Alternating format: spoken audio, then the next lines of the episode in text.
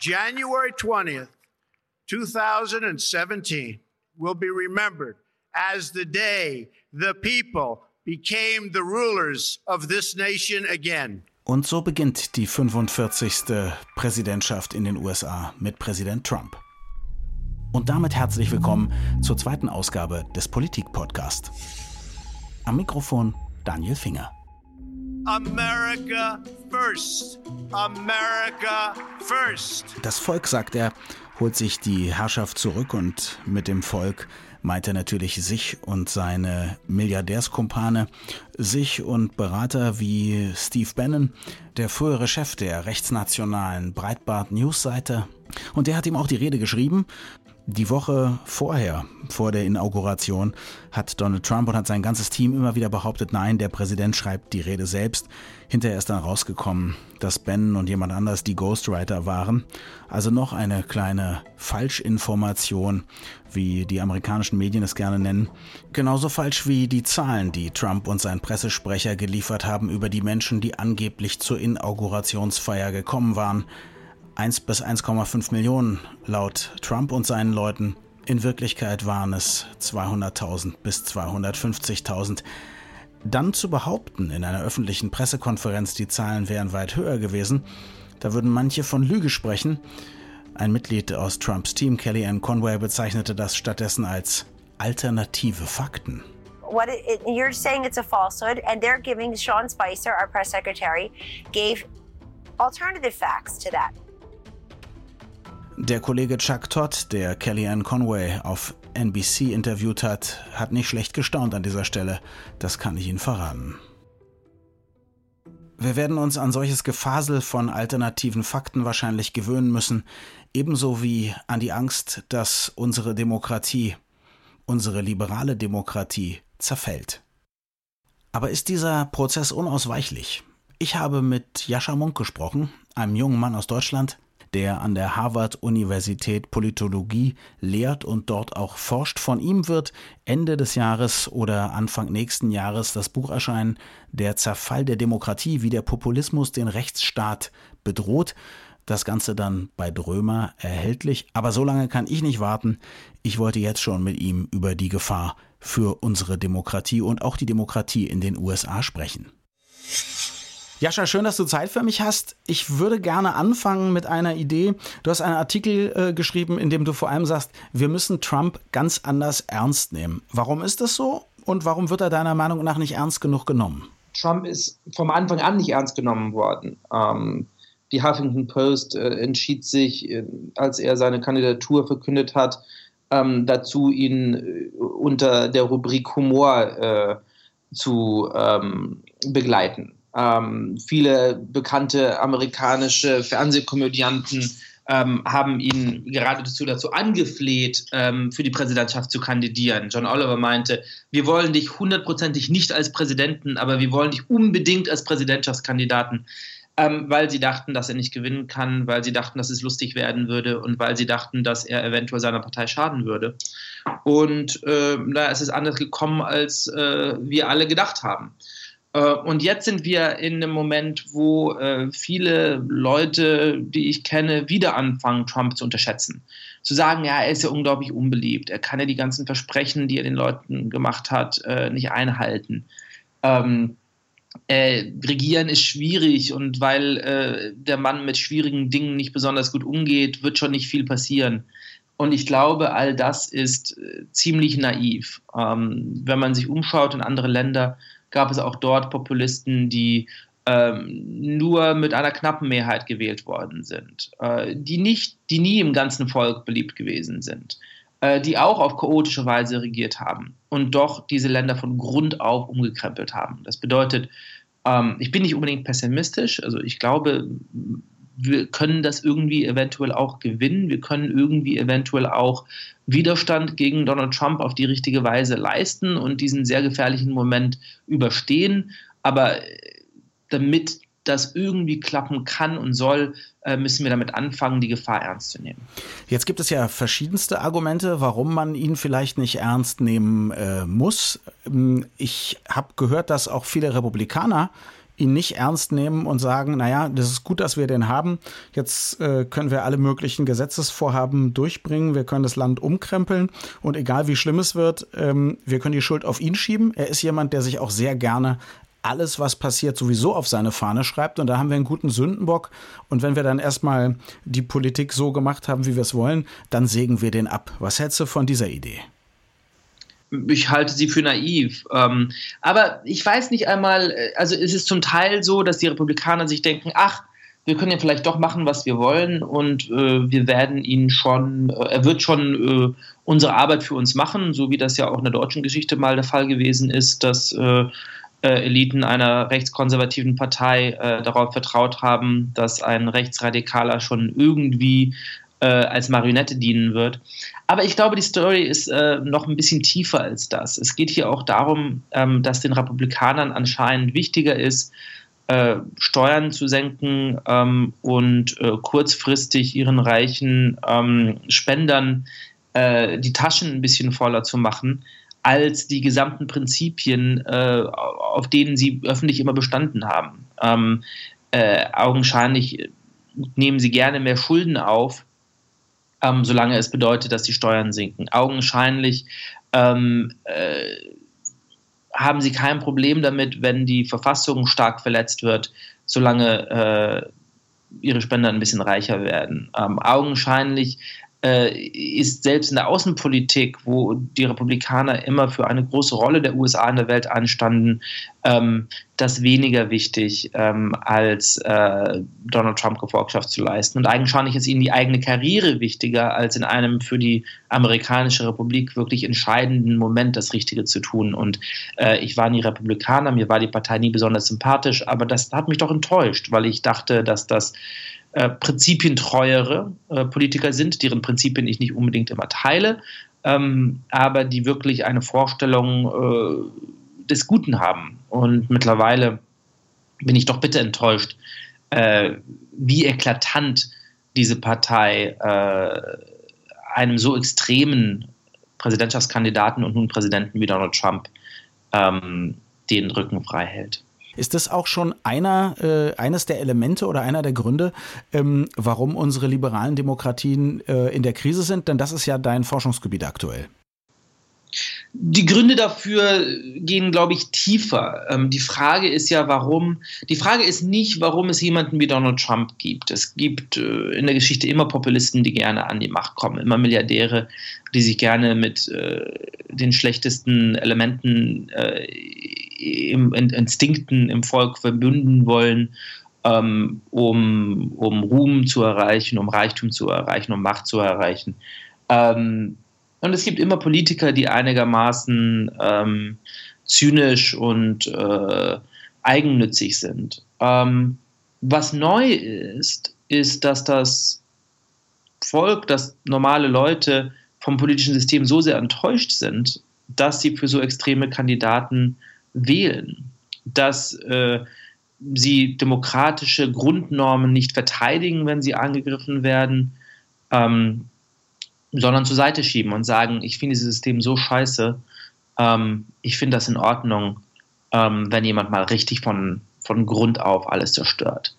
Ähm, und das hat tiefere Gründe. Das ähm, hat etwas damit zu tun, dass in der Geschichte der Stabilität der, Demo der, der liberalen Demokratien durchschnittliche Bürger immer viel reicher waren als ihre Eltern. Von einer Generation zur nächsten gab es immer einen sehr schnellen Anstieg an Lebensqualität.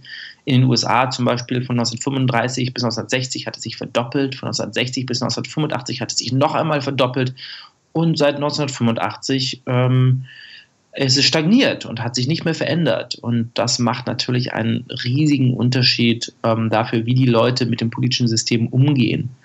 Ähm, ein zweiter Grund hat mit Identität und Vorstellung der eigenen Nation zu tun. Ähm, es ist kein Zufall, dass die Demokratie in vielen Ländern und auch in Deutschland gerade dann ähm, Fuß gefasst hat, als diese Länder so homogen waren wie nie zuvor. Ähm, das waren monoethnische, monokulturelle Länder, die dann viel Einwanderung erfahren haben und sich jetzt langsam als multiethnische äh, Länder und in den USA und Kanada als äh, multiethnische Länder zwischen Gleichen und nicht zwischen Ungleichen umdefinieren müssen. Ähm, und das ist ein sehr schwieriger Prozess. Ähm, und drittens gibt es eine äh, einsteigendes Gefälle zwischen Stadt und Land, ähm, zwischen reicheren, kulturell fortschrittlicheren äh, urbanen Zentren und äh, ländlicheren Gebieten, Kleinstädten, die man in jeder Wahl, ob es für Donald Trump oder für äh, Herrn Hofer in Österreich äh, oder für die Peace-Partei in Polen äh, reflektiert sieht. Ähm, und dazu kommt dann als eine Art Katalysator soziale Medien und digitale Technologien, die diese drei ähm, Faktoren noch einmal beschleunigen äh, und, und, und vertiefen ein Stadt-Land-Gefälle in der politischen Orientierung, das ist, glaube ich, schon sehr, sehr lange aktuell. Die Wirtschaftsdaten, äh, die sind ja eindeutig. Inwieweit ist der dritte Faktor, das Wandeln in einen multiethnischen Staat oder auch die Auflehnung dagegen, äh, oder in Deutschland, um es hier zu übertragen, die Angst vor der Islamisierung? Inwiefern gibt es aber immer einen realen Grund für dieses Gefühl der Bedrohung und in, inwiefern redet man nur über irrationale Ängste, die ausgenutzt werden?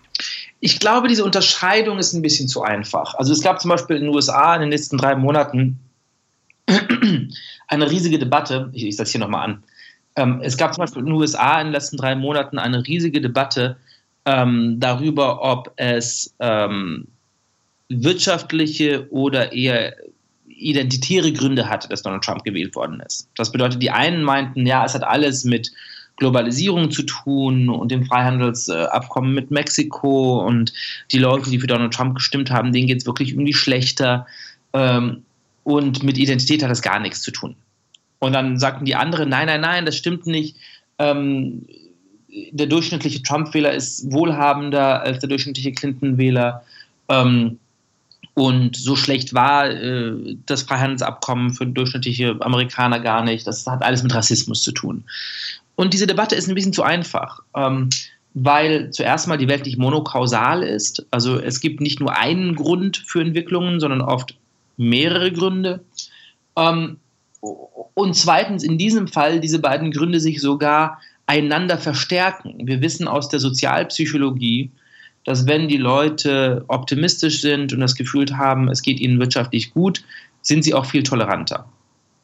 Während, wenn es ihnen schlecht geht oder sie haben wirtschaftlich Angst vor der Zukunft, dann äh, fällt es ihnen viel leichter, Unterscheidungen zu treffen zwischen ich gehöre dazu und der da drüben nicht und das Wichtigste ist mir, dass der nicht etwas Unfaires kriegt. Ähm, diese Faktoren kommen also zusammen und äh, sind sowohl objektiv begründet. Es ist nicht irgendwie ein Zufall, dass dieser Rechtspopulismus plötzlich überall auf der Welt, von USA nach Deutschland, von Schweden nach Griechenland, nach Polen und Ungarn äh, und sogar nach Indien äh, aufkommt. Ähm, das hat zum Teil gemeinsame Gründe. Ähm, und gleichzeitig ist er nicht ganz rationell, denn äh, verbessern wird es die Gründe für die Wut der Bürger wahrscheinlich nicht. Es ist aber, äh, sagen wir mal, doch interessant zu gucken, mh, hm, ob es so einen Hauptgrund gibt. Denn wenn wir jetzt darüber reden, wie kann man vielleicht äh, das Zerfallen der Demokratie verhindern, wäre es ja schon gut zu wissen, wo soll man anfangen oder wo soll man am meisten Zeit, Energie, Geld äh, drauf verwenden, um diese Umstände zu ändern. Äh, ja, richtig. Ähm, wobei äh, es falsch wäre zu sagen, ich muss jetzt einen Hauptgrund finden und auf den schießen wir uns ein, wenn es mehrere Gründe hat dann muss man auch auf mehrere Gründe eingehen. Ähm, ich denke, dass es schon äh, im Endeffekt zwei riesige Aufgaben gibt, die die liberale Demokratie in den nächsten Jahrzehnten ähm, meistern muss, um zu überleben. Mm, und das eine ist, äh, es zu schaffen, den Leuten eine multiethnische Demokratie zu vermitteln, die wir ja de facto in all diesen Ländern schon haben. Ähm, das kann zum Teil tatsächlich mit weniger Einwanderung einhergehen. Ich persönlich ähm, bin für mehr Einwanderung. Ähm, äh, es fällt mir etwas schwer, von diesem Ideal abzurücken. Aber ähm, mir ist es wichtiger, dass wir langfristig die Leute, die schon mit uns in unserem Land sind, ähm, gut behandeln und einen sozialen Frieden haben, als dass wir weiterhin mehr Einwanderung haben. Ähm, und da muss man also überlegen, wie kann man dafür sorgen, dass sich die Vorstellung davon, was ein echter Deutscher ist, was ein echter Franzose ist, äh, verändert, um die Menschen, die in unserem Land sind, wirklich mit einzubeziehen und nicht im Endeffekt ein Zwei- oder Drei-Kastensystem aufzubauen. Ähm, das ist eine große Herausforderung. Und die andere große Herausforderung ist, wieder mehr für die Menschen äh, materiell zu tun. Ähm, es gibt eine große Frage, die man sich momentan stellen kann, und die ist, braucht die liberale Demokratie zum Überleben Wohlstand oder andauernden Wachstum der Lebensumstände des durchschnittlichen Bürgers? Und ich glaube leider, dass es zweiteres ist. Und das ist sehr schwer zu erreichen. Das ist politisch nicht einfach zu machen. Aber ich glaube, wenn wir es nicht schaffen, den Leuten ein wirkliches materielles Versprechen zu machen und zu sagen, euch wird es auch in der Zukunft immer besser gehen, ähm, dann sind die Grundfeste unseres Systems bald erschüttert.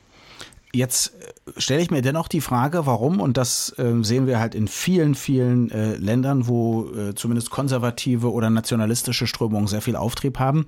In der Regel ist es so, dass die Parteien, die äh, diesen Patriotismus, diesen Nationalismus ganz nach vorne setzen und als äh, Slogan zum Beispiel sowas haben wie America First, ähm, dass diese Parteien aber genau eben von ihrer Realpolitik nicht an die kleinen Leute denken, eher die Leute, die reich sind, bevorteilen. Äh, hier in Deutschland ist es ja auch so, äh, bislang gibt es, glaube ich, im Parteiprogramm der AfD immer noch den Passus, dass äh, die äh, Hartz IV gekürzt werden soll und so weiter und so fort. Aber trotzdem werden gerade diese Parteien auch sehr viel von Leuten, denen es wirtschaftlich schlecht gilt, gewählt.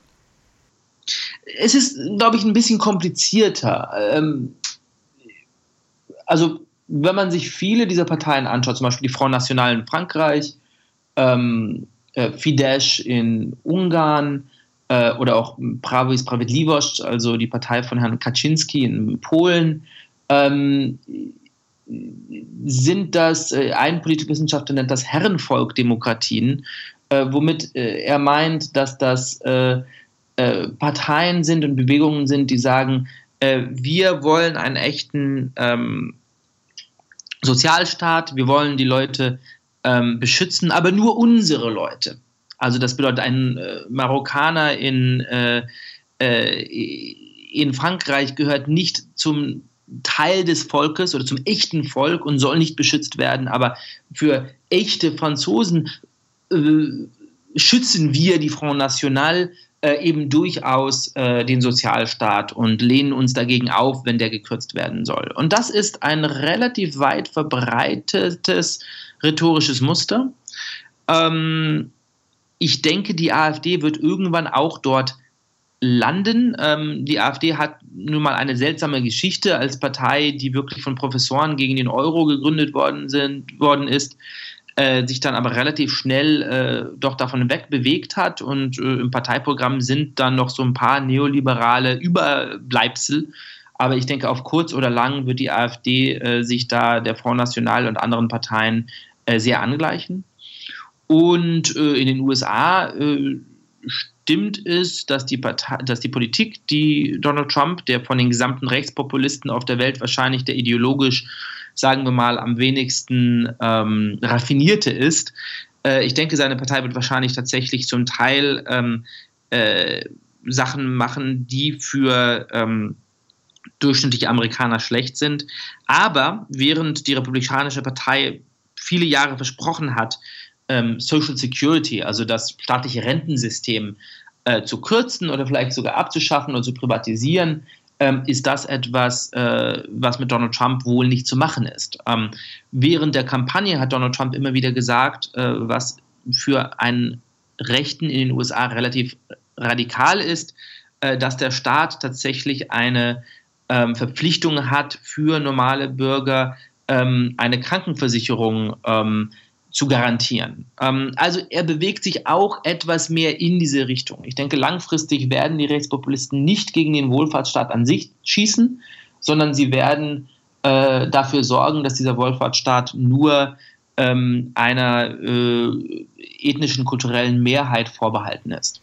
Du forschst über die Krise der liberalen Demokratie. Äh, wenn wir Pech haben und äh, diese Krise ähm, geht sozusagen schlecht aus, haben wir dann immer noch eine Demokratie? Sie ist dann nur nicht mehr liberal oder ist es dann mit der Demokratie auch vorbei? Das ist die, die große Frage. Also ich denke, es ist sehr hilfreich, ähm, die zwei Grundelemente in unserem politischen System analytisch auseinanderzuhalten. Normalerweise, wenn wir in Deutschland Demokratie sagen, dann meinen wir damit tausend Sachen. Und das ist verständlich, weil die Demokratie nur dann wirklich anstrebenswert ist, wenn sie diese anderen Sachen auch hat. Also wenn äh, es auch mit dem Rechtsstaat einhergeht, mit Rechten für den Einzelnen und für Minderheiten und all diesen Sachen. Aber das macht es analytisch wahnsinnig schwer zu denken, weil dann irgendwie alles Teil von diesem großen Pott Demokratie ist und äh, jede Veränderung nur als äh, Bewegung weg von der Demokratie verstanden werden kann. Und ich glaube, das ist äh, der Klarheit im Denken nicht zuträglich. Deshalb habe ich ähm, eine Definition unseres politischen Systems als liberale Demokratie, in der das liberale Element Sachen beinhaltet wie den Rechtsstaat, äh, die Rechte des Einzelnen, von Minderheiten und so weiter. Und mir das erlaubt, eine recht minimalistische Definition der Demokratie zu benutzen, in der die Demokratie schlicht ähm, bindende Institutionen sind, die den Volkswillen in Politik ähm, übersetzt. Also Wahlen, ein Abgeordnetenhaus äh, und so weiter. Genau, also diese Institutionen, aber äh, nur unter der Bedingung, dass sie auch wirklich bis zu einem bestimmten Grade den Volkswillen widerspiegeln und dass äh, das Parlament auch wirklich in den wichtigsten politischen äh, Entscheidungen mitbestimmend ist. Und meine Sorge ist, dass sich in den letzten 30 oder 40 Jahren langsam diese beiden Grundelemente unseres politischen Systems immer weiter auseinander bewegt haben. Ähm, sodass wir einerseits äh, immer mehr Elemente einer illiberalen Demokratie haben.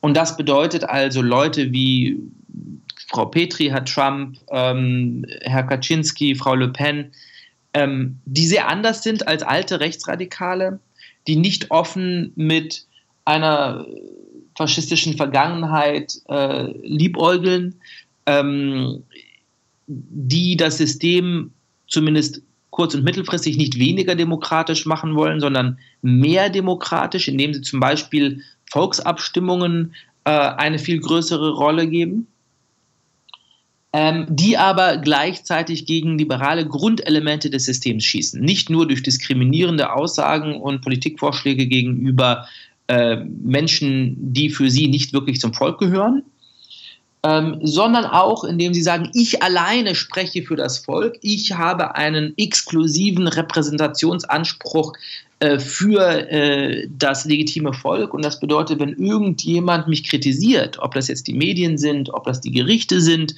ähm, ob das äh, ähm, andere Gewalten im Staat sind, die auch legitime Macht haben, ähm, dann ist das eine Art von Volksverrat und muss unterbunden werden. Ähm, und deshalb ist meine Sorge, dass diese illiberale Demokratie zwar ideologisch relativ kohärent ist und tatsächlich zunächst einmal eine demokratische Energie hinter sich hat, aber irgendwann doch in eine Art von Diktatur abrutschen kann. Also wäre sozusagen nicht der entscheidende äh, äh, Lackmustest, ähm, wenn jetzt ähm, irgendjemand, der so, der so tickt in, in irgendeinem Land, nicht nur an die Macht kommt, sondern äh, tatsächlich eine komplette direkte Demokratie durchsetzt und äh, andere Institutionen beschneidet. Und wenn dann die direkte Demokratie sagen würde, jetzt wollen wir aber, dass du gehst dann wäre das doch der Test, ob derjenige sagt, dann beuge ich mich dem Willen des Volkes oder in dem Moment anfängt, den Volkswillen, was ich vermuten würde, niederzuschlagen, oder? Genau, richtig. Also die wirkliche direkte Demokratie wird von solchen Menschen selten eingesetzt, wenn sie einmal in der, äh, im Amt sind, sondern sie machen vielleicht ein paar Volksabstimmungen zu Themen, bei denen sie wissen, dass sie wahrscheinlich gewinnen. Ähm, und äh, unterminieren gleichzeitig die Unabhängigkeit der Staatsbürokratie, ähm, erschweren den Medien die Arbeit, ähm, ähm, äh, entmächtigen äh, zum Beispiel Verfassungsgerichte, die ähm, äh, extreme Gesetze ähm, blockieren könnten. Und äh, das haben wir schon gesehen. Ähm, in der Türkei und in Russland hatten wir einen Moment der illiberalen Demokratie, der mittlerweile in der Diktatur gemündet ist. Und ähm, wir sehen momentan in Ungarn und Polen und einigen anderen zentraleuropäischen Ländern ähm, eine ähnliche Entwicklung. Ähm, wir wissen noch nicht, die, die Schritt 1 und Schritt 2 und Schritt 3, die Herr Orban in Ungarn und Herr Kaczynski in Polen genommen haben, ähneln sehr stark Schritt 1 und Schritt 2 und Schritt 3, ähm, den Herr Erdogan in der Türkei genommen hat oder Herr Putin in Russland genommen hat.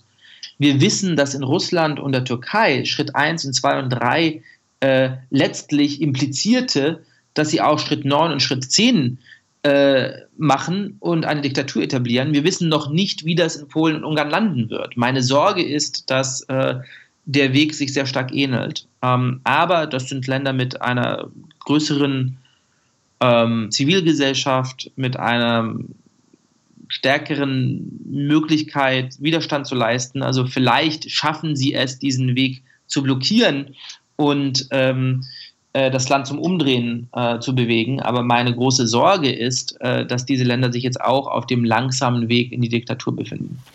Ich erlebe ganz subjektiv eine Repolitisierung meiner Generation und auch der, äh, der jüngeren Generation, wenn man sich die Women's Marches anguckt zum Beispiel und das gigantische Aufkommen, ähm, äh, dann glaube ich, gibt es auch zumindest im Moment äußere Anzeichen dafür, dass da äh, eine starke Politisierung stattfindet.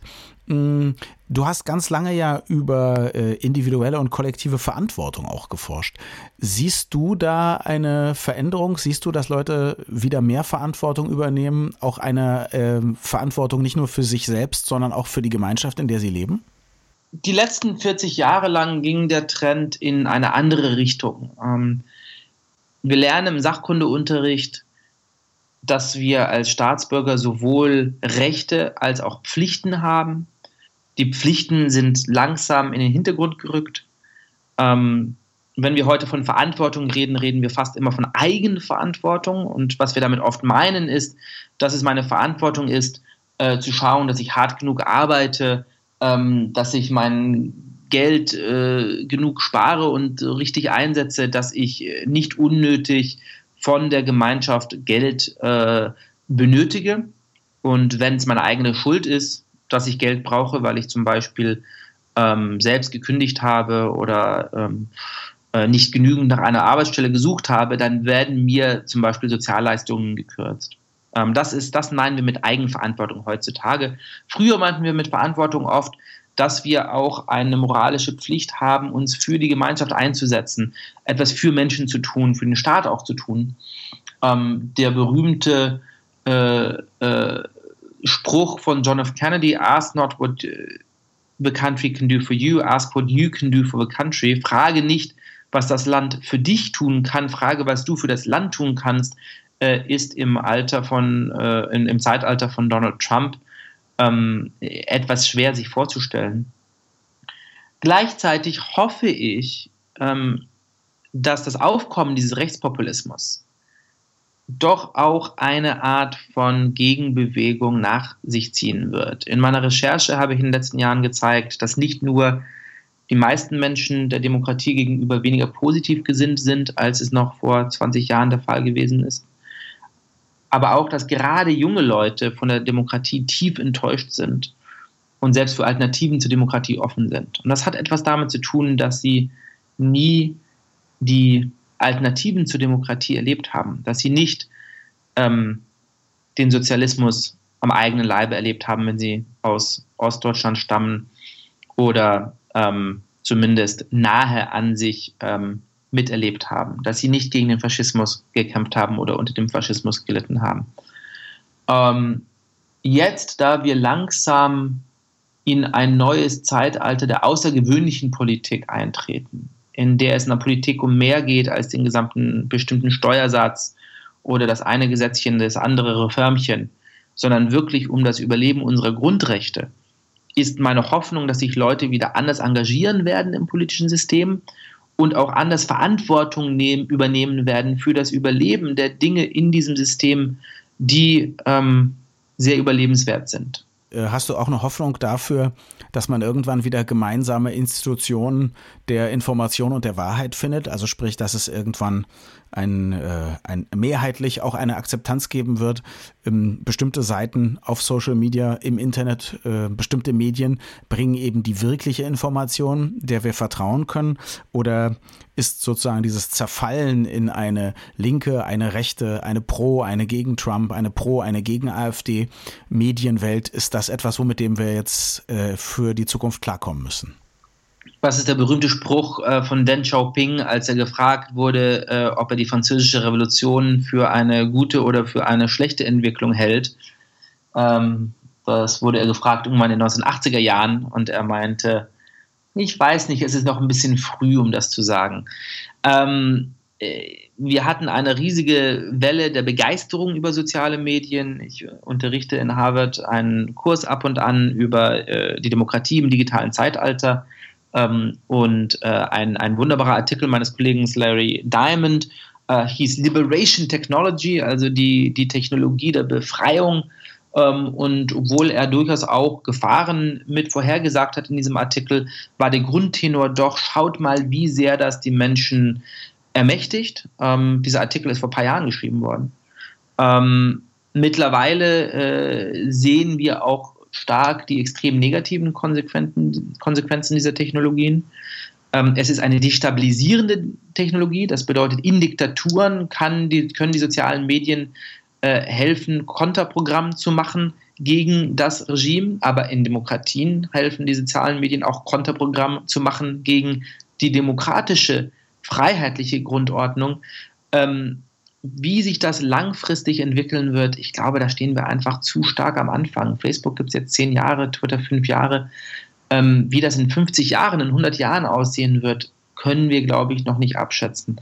Ähm, die Gefahr ist, dass es sich langfristig irgendwie einschaukeln wird. Ähm, aber wie John Maynard Keynes gesagt hat, äh, sind wir langfristig alle tot. Und wenn ähm, die nächsten 15 oder 20 Jahre lang die sozialen Medien äh, äh, radikalen Rechtspopulisten wie Donald Trump ähm, den Sieg ermöglichen, dann sind wir bis zu dem Zeitpunkt, in der die sozialen Medien irgendwie unter Kontrolle kommen, äh, eventuell alle tot. Bis dahin können wir nur froh sein, dass auch viele Artikel von Jascha Munk äh, über das Internet zu finden und zu lesen sind. Und da möchte ich an dieser Stelle sagen, vielen, vielen herzlichen Dank, Jascha. Vielen schönen Dank. Mehr Informationen über Jascha Munk gibt es auf seiner Webseite jaschamunk.com und der Name schreibt sich Y-A-S-H-A-M-O-U-N-K.